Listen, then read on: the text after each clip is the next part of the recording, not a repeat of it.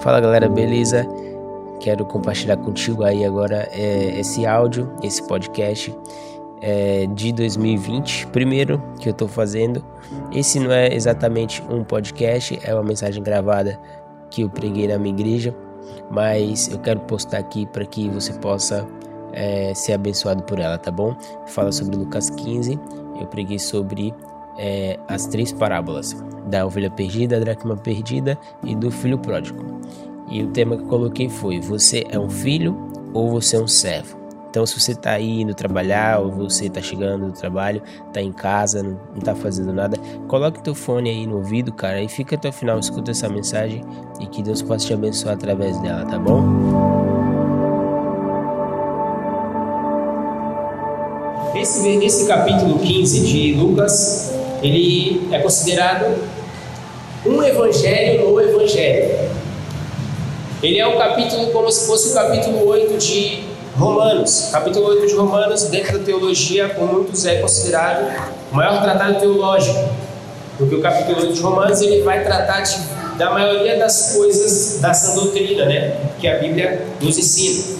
Esse capítulo 15 de Lucas, ele vai nos ensinar, nos mostrar o que é basicamente o Evangelho. Então, por isso que ele é considerado no Evangelho, no Evangelho. Mas é muito interessante, por quê? Porque esse capítulo ele nos dá três parábolas. A parábola da ovelha perdida, a parábola da dracma perdida e a parábola do filho pródigo, que na verdade é a ovelha perdida e a dracma perdida diante de um pai amoroso. Basicamente, Jesus ele conta a primeira história de um filho pródigo na pessoa de uma ovelha perdida, que a ovelha se perde da senha, sai do pasto, vai embora e o, e o pastor tem que procurar. A dracma, basicamente, é o, o irmão mais velho, porque a dracma foi perdida dentro de casa, e o irmão mais velho estava dentro de casa, só que perdido, porque estava fazendo as coisas para impressionar o pai, por obrigação, e não estava fazendo de coração, ou seja, estava perdido, perdido dentro da própria casa. Era uma dracma. E a terceira parábola é a do filho pródigo, que é quando Jesus ele une essas duas parábolas em uma para tentar explicar, esclarecer para os fariseus e escribas que estavam ali o que é o evangelho, né? E na verdade, Jesus estava com os dois tipos de filho ali que era os fariseus e os escribas eram como a dracma, que estava perdido dentro da sua casa. Os fariseus e os escribas eram homens importantes naquela época para a igreja. Então eles eram pessoas que viviam dentro da casa perdidos. Por quê? Porque eles estavam começando a se portar com coisas que não agradavam a Deus, que não era aquilo que Deus queria, não fazia a vontade de Deus, fazia segundo a sua vontade, segundo a sua interpretação, segundo ao que eles é, acreditavam ser o certo, e não a vontade de Deus. E os publicanos e pecadores eram aquela ovelha perdida, ou aquele filho pródigo que deixou a casa do seu pai para viver a sua vida de modo que ninguém o importunasse, de modo que ninguém desse opinião, senão ele mesmo na sua vida. Ou seja, as três parábolas estão interligadas. Mas a gente precisa prestar atenção numa coisa. Por que será que os fariseus e os escribas é, se, é, sempre viam Jesus ensinando? Sabe? Porque é uma coisa que eu me questiono, não sei se você já chegou a se questionar isso é que todas as vezes, ou a maioria das vezes que Jesus ele ia ensinar algo, ia falar algo, que ele era recebido por alguém, por exemplo, os fariseus e os escribas estavam por ali, ouviam, se metiam no meio, sabe? E eu fui procurar saber. Naquela época, as casas elas tinham uma forma de ser feita um pouco peculiar. Como não havia eletricidade, o que, que eles faziam? Para eles recepcionar bem o convidado, eles faziam uma espécie de, de varanda, sacada, melhor dizendo, sacada. No teto das suas casas, eles colocavam uma mesa e faziam uma espécie de cabana. E uma escada até o teto, obviamente, para receber as visitas. Quando eles recebiam alguém para eles darem uma ceia, eles subiam ao teto dessa casa, era todo aberto para entrar luz, né? E só tinha ali uma cabaninha para não ficar o sol na moringa, né? Então aqui nessa situação provavelmente Jesus estava no teto de uma casa, como esses pecadores e esses publicanos, e os fariseus e os escribas estavam passando ali. Acredito eu que eles olharam ali e viram Jesus ceando com os pecadores e os publicanos. Vou mais além, minha imaginação, tá bom? Se você não quiser pensar dessa forma, tudo bem, não vai interferir em nada na Bíblia, nem no meu sermão, mas eu imagino que Jesus deve ter descido. Deve ter descido até lá e os fariseus eles pararam para ouvir. E o versículo 1 ele diz o seguinte, ó, presta atenção. Nesse contexto, nessas cenas, nessa situação que eu falei para você, a Bíblia diz que os publicanos e os pecadores se achegaram a Jesus para ouvi-lo. E logo no versículo 2 diz que os fariseus e os escribas criticavam, murmuravam o porquê Jesus estava fazendo aquilo, ensinando, falando com os publicanos e pecadores. Aqui já existe uma diferença e uma lição muito importante que eu levei para mim e eu quero que você absorva. A característica de alguém que atrai a atenção de Jesus é de alguém que ouve, não é de alguém que fala, né? Aqui a gente vê alguém, dois tipos de pessoas, um que fala e outro que ouve. Um grupo de pessoas que se juntaram para ouvir Jesus e outro que se juntaram para falar de Jesus ou para falar com Jesus. Então o que a gente precisa entender é falar menos e ouvir mais, irmão. Às vezes a gente ora muito, ou às vezes a gente nem ora, mas a gente reclama muito com Deus. Às vezes a gente questiona muito as situações que a gente vive. Às vezes a gente acha estranho, a gente fala demais, mas a gente ouve pouco. A gente ouve pouco a palavra, a gente ouve pouco a própria voz de Deus. Muitas das vezes o nosso coração, o Espírito Santo fala conosco. Às vezes a gente ouve pouco conselhos dos nossos irmãos, do nosso pastor, dos nossos líderes, dos nossos pais. A gente tem que ouvir mais. Quem entende isso? Amém. Eu acredito que essa diferença é a primeira diferença que eu encontro aqui.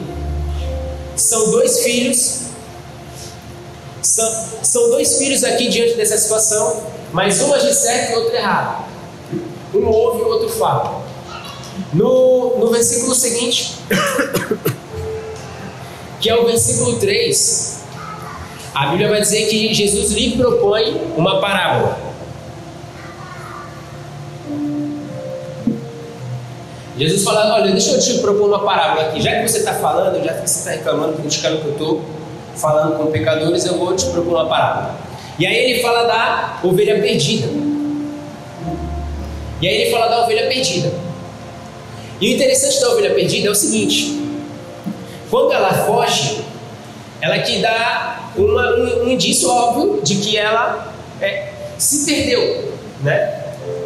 Ela se perdeu do seu pasto, ela se perdeu do rebanho. Mas algo que me chama muita atenção é de que ela era de um pastor. Ela era de alguém. Ela tinha pasto, ela tinha comida, ela tinha família, ela tinha outras ovelhas, amigas, ela tinha tudo. Mas ela se perdeu. Ela se perdeu.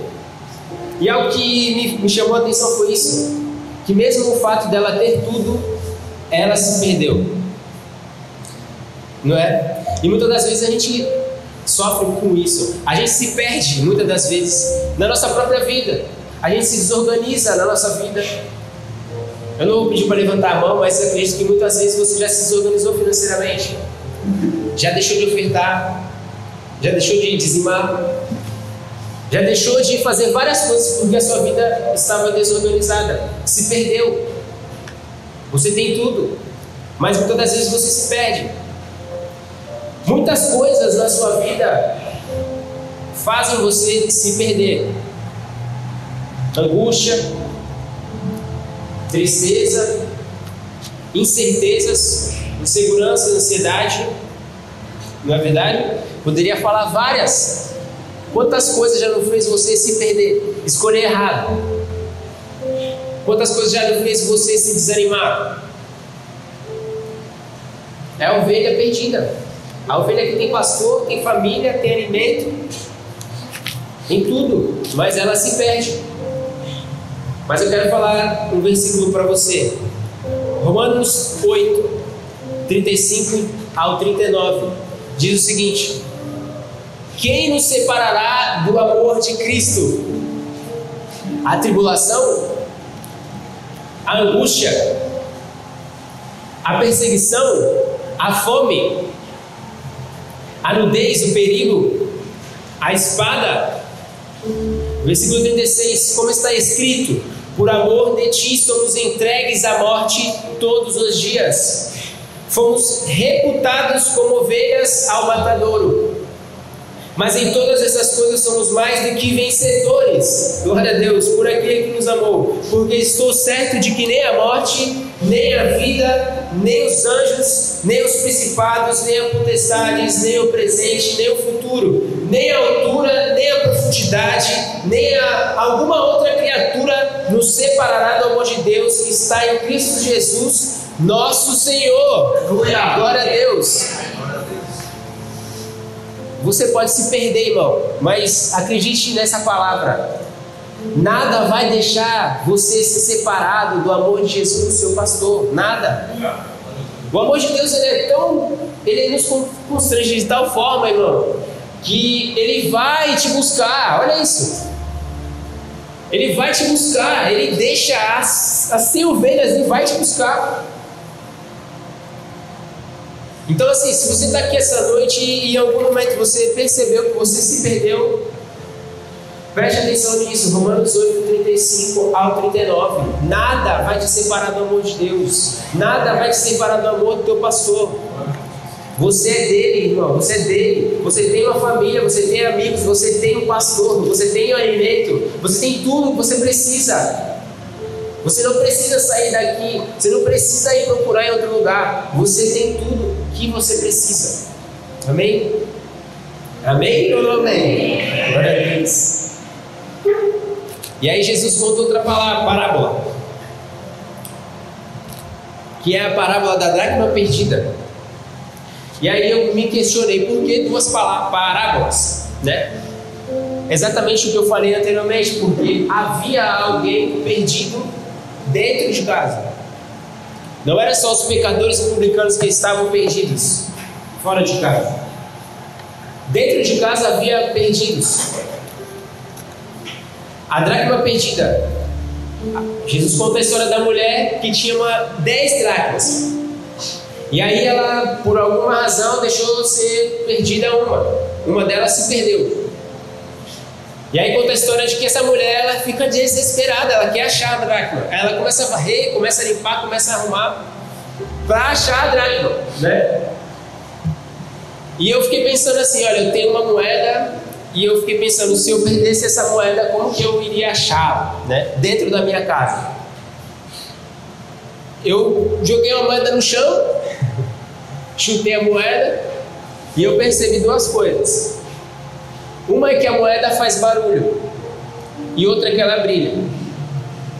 Naquela época não tinha luz dentro de casa, tinha que acender uma lamparina, mas era uma luz muito fraca. Era uma luz muito fraca. Se fosse de dia, até tinha um pouco mais de luz, porque tinha uma janela nas casas, então entrava um pouco mais de luz. Mas mesmo assim, ainda era um lugar escuro. Porém, essa luz que entrava, se refletisse na moeda, a moeda brilhava. E aí a mulher achava, ou ela varrendo a casa, ela escutava o barulhinho da moeda. Quem já escutou o barulho da moeda caindo aqui? Que a moeda do bolso da carteira não faz barulho? Seria a mesma coisa.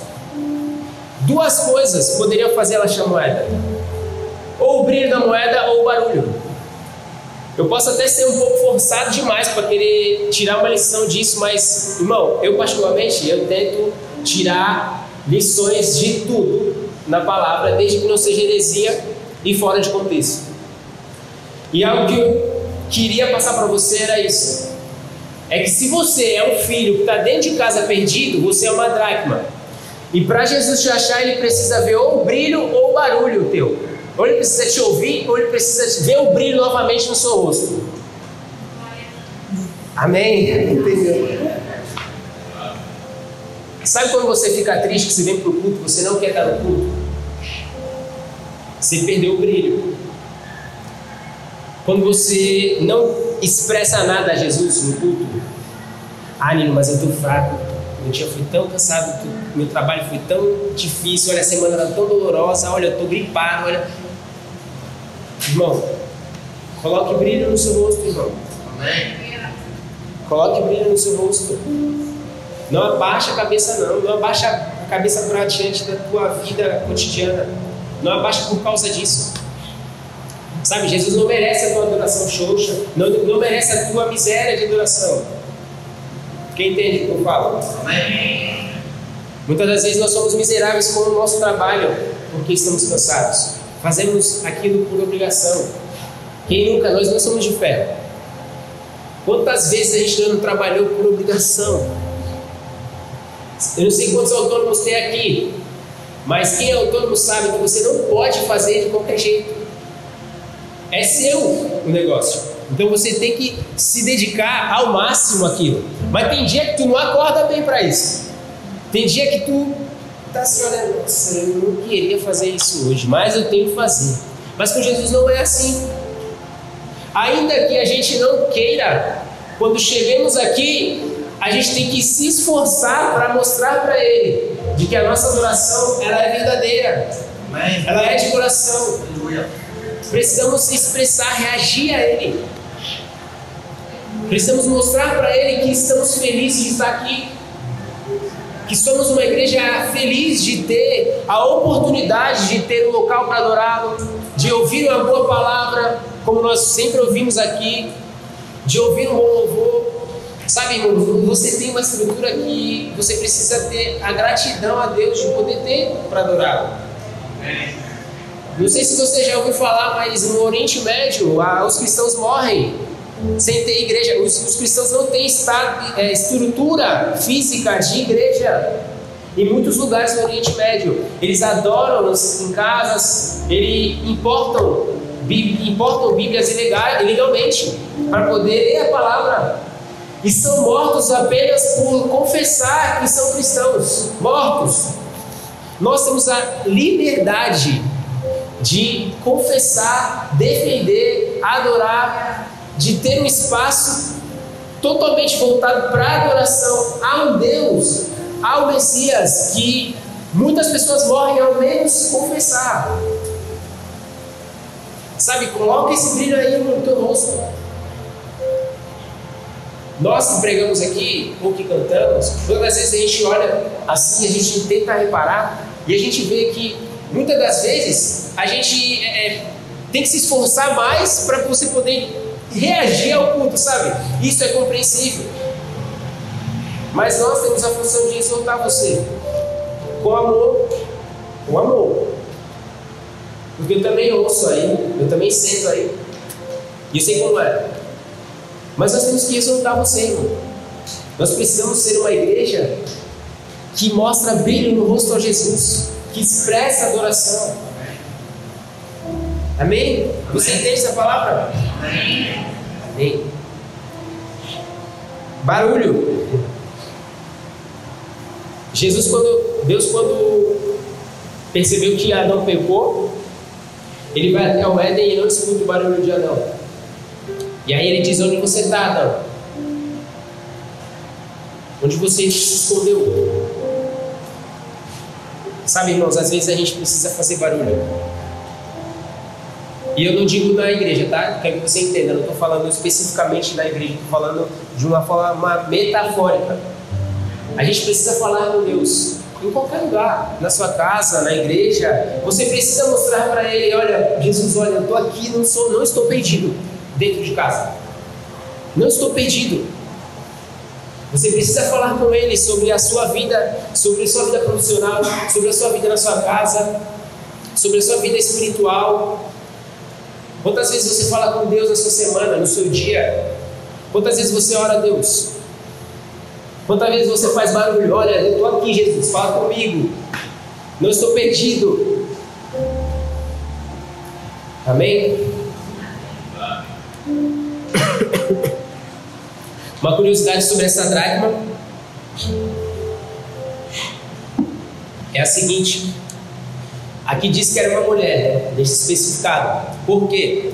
Provavelmente essa mulher ela era uma noiva ou era casada. Por quê? Porque a dracma, na época, ela simbolizava uma mulher casada ou que ia, que ia casar. Ter no mínimo 10 dracmas, você conseguia fazer uma espécie de turbante com a dracma. Tem várias fotos que você precisar na internet, você coloca lá e você vai achar. Uma espécie de turbante mesmo, com as 10 dracmas no mínimo. No mínimo porque se você tem 10 dracmas, eles te consideravam uma pessoa pobre, não tinha muito dinheiro. Mas você simbolizava uma mulher casada. A gente vê a aliança hoje, né? Tem aliança, tem aliança de noivado e aliança de casado mesmo, né? Naquela época era isso. Ou era noivado ou era casado. Ou seja, essa mulher tinha exatamente 10 dracmas e ela perdeu uma. Ou seja, provavelmente ela estava desesperada. Porque para a sociedade ela não ia mais ser uma mulher simbolizando uma mulher casada. E naquela época era muito importante para uma mulher mostrar que era casada ou noiva. Porque era honroso para uma mulher.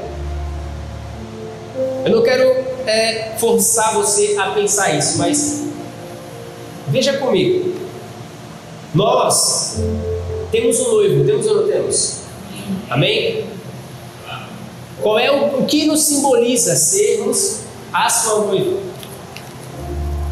O que, te faz mostrar para as pessoas aí fora que você tem um noivo? Que Jesus é o seu noivo, é aquele que está te esperando para uma bodas? É o seu testemunho? É a sua vida? Eu acredito que seja. Eu acredito que para você mostrar isso, você mostra vivendo. Você mostra agindo. As pessoas precisam chegar em você uma mudança que elas precisam ter, não é verdade? Não perca a sua dracma, irmão. Não perca a oportunidade de mostrar que você tem um noivo. No seu trabalho, na sua escola. Eu vinha conversando com o pastor recentemente sobre o quão muita gente está sendo omissa, omisso de se posicionar né, diante de algumas questões muito importantes para a igreja no Brasil perdendo a oportunidade de se posicionar, de defender valores cristãos, de, de defender realmente o que a palavra diz. Não seja essa pessoa, irmão. Não perca a sua dracma, não perca a oportunidade de mostrar que Jesus é na sua vida, que Jesus é o seu noivo. Amém? Glória a Deus. Versículo 11 começa a parábola do filho pródigo, né?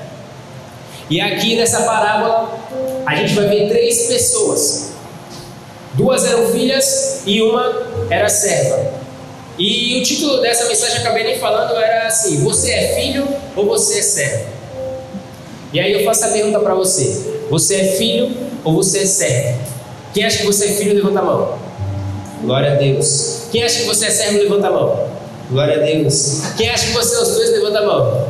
Glória a Deus. o pastor deu uma resposta aqui. Quando ele orou por mim, ele falou: abençoa o teu filho, o teu servo. Ou seja, nós, temos, nós somos os dois, não é verdade? Mas aqui nessa parábola, especificamente nessa parábola, a gente vê que os dois filhos agem errado, desagradam o pai, os dois. E os servos agradam. São os servos que fazem a vontade do pai. São os servos que levam a roupa são os servos que sacrificam uma ovelha, são os servos que fazem um banquete, são os servos que falam para outro filho o que está acontecendo. Ou seja, nós somos filhos, sim, nós somos filhos, mas nós somos feitos filhos, irmãos, para servir. Nós somos redimidos para se entregar, nós somos feitos filhos de Deus para servir aos nossos irmãos. E é aqui que eu entro. Nós temos vários versículos que diz que somos filhos, olha isso. 1 João, capítulo 3, versículo 1 diz o seguinte: Vejam como é grande o amor que o Pai nos concedeu. Sermos chamados filhos de Deus, o que de fato somos. Por isso o mundo não nos conhece, porque não o conheceu. Romanos 8,16 diz o seguinte: Mas quando chegou a plenitude do tempo, Deus enviou seu filho, nascido de mulher, nascido debaixo da lei, a fim de redimir o que estavam sobre a, sobre a lei, para que recebêssemos a adoção de filhos. Agora, olha esse versículo aqui que fala sobre ser servo. Aqui, esses dois que eu li era Paulo falando para a gente. Agora, aqui é Paulo falando de Jesus. Filipenses 2, 5, 7 diz o seguinte: Seja a atitude de vocês a mesma de Cristo Jesus, que, embora sendo Deus, não considerou ser igual a Deus. Era algo, né, mas esvaziou-se a si mesmo, vindo a ser servo, tornando-o semelhante aos homens. Ou seja, servir é uma atitude, ser filho é uma identidade. Se a partir do momento que nós não estamos servindo, temos que repensar na nossa identidade. Será que realmente nós estamos aceitando ser filhos? Ou nós estamos pedindo a nossa herança e indo viver a nossa vida segundo algo que a gente quer fazer, o que a gente acha que é o melhor para a nossa vida, segundo, enfim, a nossa vida. Quando o irmão voltou, quando o filho pródigo voltou, o irmão estava no campo. Estava tendo maior festa na casa. Estava tendo dança, música, todo mundo celebrando porque o filho pródigo voltou. E o irmão mais velho estava no campo. Ou seja, de qualquer forma, os dois estavam perdidos. Porque no momento em que ele deveria estar em casa, celebrando a volta do irmão, ele estava distante. Ele estava longe, ele não queria estar. Irmão, preste atenção nisso. Se você se considera um filho de Deus, que com certeza você é, você precisa repensar na possibilidade de servir. Porque se você pensa que só vir à igreja é o suficiente para Deus, não é. Automaticamente gera dentro de você a, o desejo de servir, o desejo, o desejo de querer servir. Porque se você não tem o desejo de querer servir, você precisa repensar na tua identidade. Você pode estar pedindo a tua herança para viver a tua vida.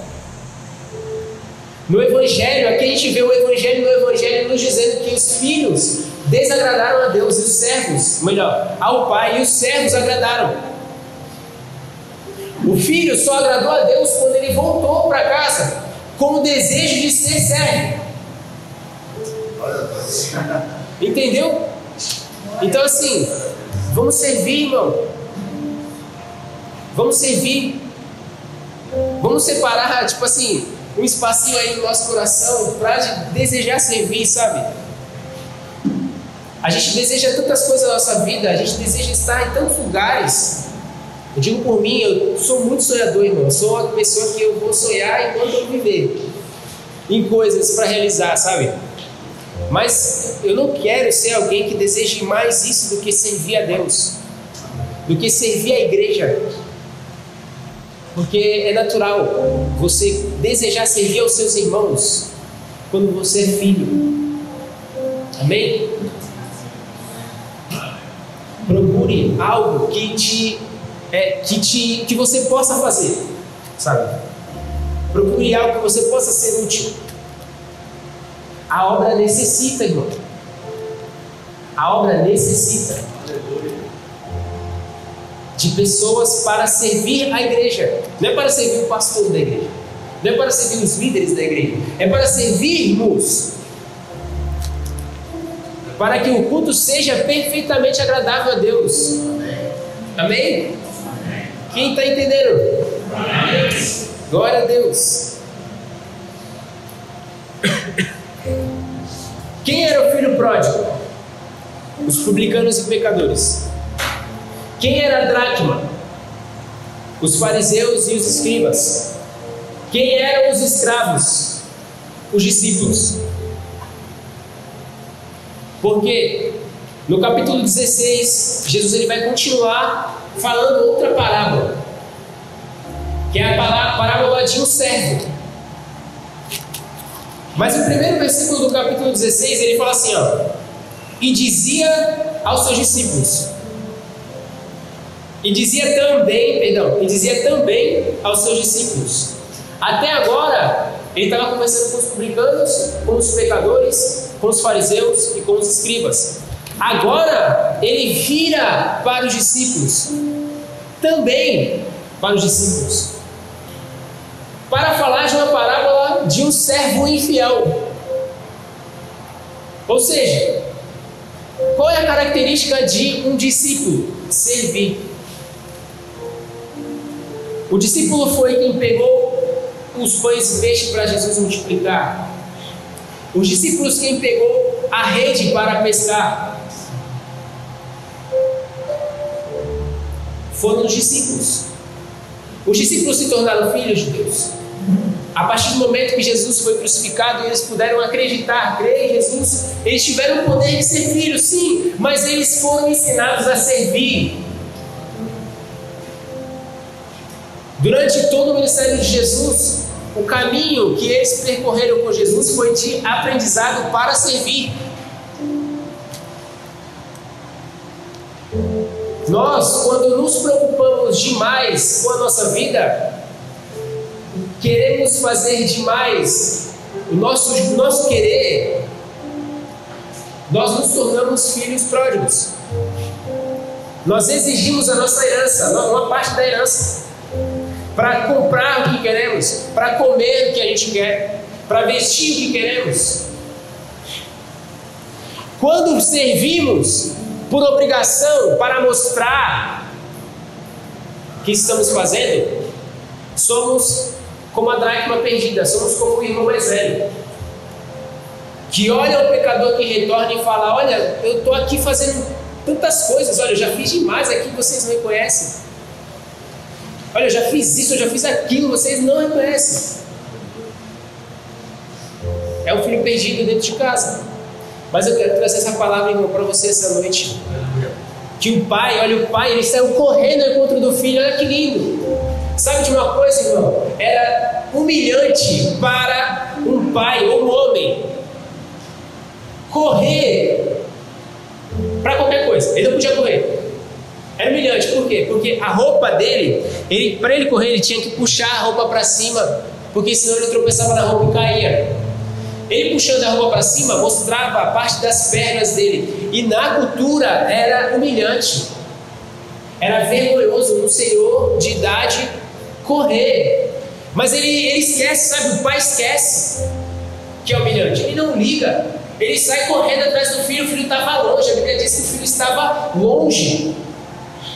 O filho não tinha nem voltado. E o pai corre atrás do filho. Irmão, você tem um pai que te ama. Não se permita deixar ficar perdido. Em qualquer situação da sua vida, acredite que Deus está aí, irmão. Deus está contigo. Deus está do seu lado. Se hoje você está aqui, você se perdeu, você é um filho pródigo, você foi para fora de casa. Acredite, Jesus ele quer te resgatar hoje. Ele quer te resgatar, irmão. Ele quer te trazer de volta para dentro de casa. Porque aqui você tem tudo, você tem o que você precisa para se alimentar, para viver, para ter uma vida de segurança. Você está debaixo da, da segurança do seu pai. Amém, irmão? Escuta esse versículo aqui. Gálatas capítulo 5, versículo 13. Irmãos, vocês foram chamados para a liberdade. Olha que legal, que lindo. Vocês foram chamados para quê? Para a liberdade. Mas olha o que vem depois. Mas não usem a liberdade para dar ocasião à vontade da carne. Ao contrário, sirvam, sirvam uns aos outros mediante o amor. Resumindo, Paulo está dizendo o seguinte: olha, vocês foram chamados para a liberdade mas se tornem escravos por amor. Amém? Amém? Esse era o filósofo Paulo de Tarso. Você foi feito liberto para ser escravo por amor. Você foi redimido da culpa para se entregar por livre e espontânea vontade. Aleluia. Não sei se você já viu uma situação dessa, quando algum, algum cidadão, algum indivíduo comete um crime, mata alguém, por exemplo. E aí ele vem para a igreja, se converte, pede perdão a Deus, Deus abençoa ele, perdoa ele, redime ele da culpa que ele tem diante de Deus, mas ele vai fazer o quê? Não vai se entregar, vai fugir. É isso? Não. Ele não vai se entregar? Por livre e espontânea vontade. É exatamente isso. Você vai servir por livre e espontânea vontade, se tornar escravo de Cristo por livre e espontânea vontade. Paulo, quando se apresentava nas cartas, ele falava: Olha, sou Paulo, escravo de Cristo. Não sirva por obrigação, irmão. Sirva porque você deseja servir. Sirva um copo d'água porque você quer servir um copo d'água. Seja um voluntário porque você quer ser um voluntário. A palavra já diz, né? O voluntário. Não vai ser voluntário por obrigação, irmão. Eu acredito que esse é o nosso clamor. Tem que ser o nosso clamor. Que nós possamos voltar ao desejo de servir com amor. Amém? Porque esse é o verdadeiro discípulo. O discípulo ele tem a consciência de que ele tem a identidade de filho. Mas ele nunca perde a consciência de que ele é um eterno escravo de Cristo. Ele é um eterno servo de Jesus. O que a gente vê hoje são muitas pregações é, vangloriando, né, dizendo uma, de uma forma super exagerada sobre a bondade ou a bênção que é ser filho de Deus, sem ter a obrigação de, de cumprir leis, sem ter a obrigação de ter responsabilidade com a lei de Deus, com a vontade de Deus, com o que Deus manda fazer, porque somos filhos redimidos por Cristo Jesus. Nós temos a graça que a teologia chama de hipergraça, que nos possibilita a viver uma vida em que pequemos, mas somos perdoados mediante o sacrifício de Jesus. A partir disso, você vive uma vida de libertinagem. Você pode a qualquer momento pecar e pedir perdão, está tudo certo, porque Cristo já salvou a sua vida lá na cruz. Amém, glória a Deus por isso. Só que existe um porém. Existe um grande porém. A identidade de filho ela é tão poderosa na nossa vida que o que gera dentro de nós automaticamente é o desejo de servir. E o serviço ele está inteiramente ligado com obedecer à vontade de Deus fazer a vontade do Pai. Amém? Amém? O pai falou: pega o novilho, pega o animal para sacrificar. E os servos fizeram o quê? Foram lá. Pega a roupa para me colocar. Os servos foram lá. Irmão, é isso. Você é filho que tem o desejo de servir. Amém? Amém? Que hoje você possa sair daqui com essa palavra. E eu vou orar muito para que daqui para frente você comece a se propor a servir mais a Deus. Assim como eu vou me propor. Assim como eu vou me sacrificar para servir. Buscar mais, irmão, servir a igreja. Amém? Glória a Deus. Fique de pé. Vamos fazer uma oração.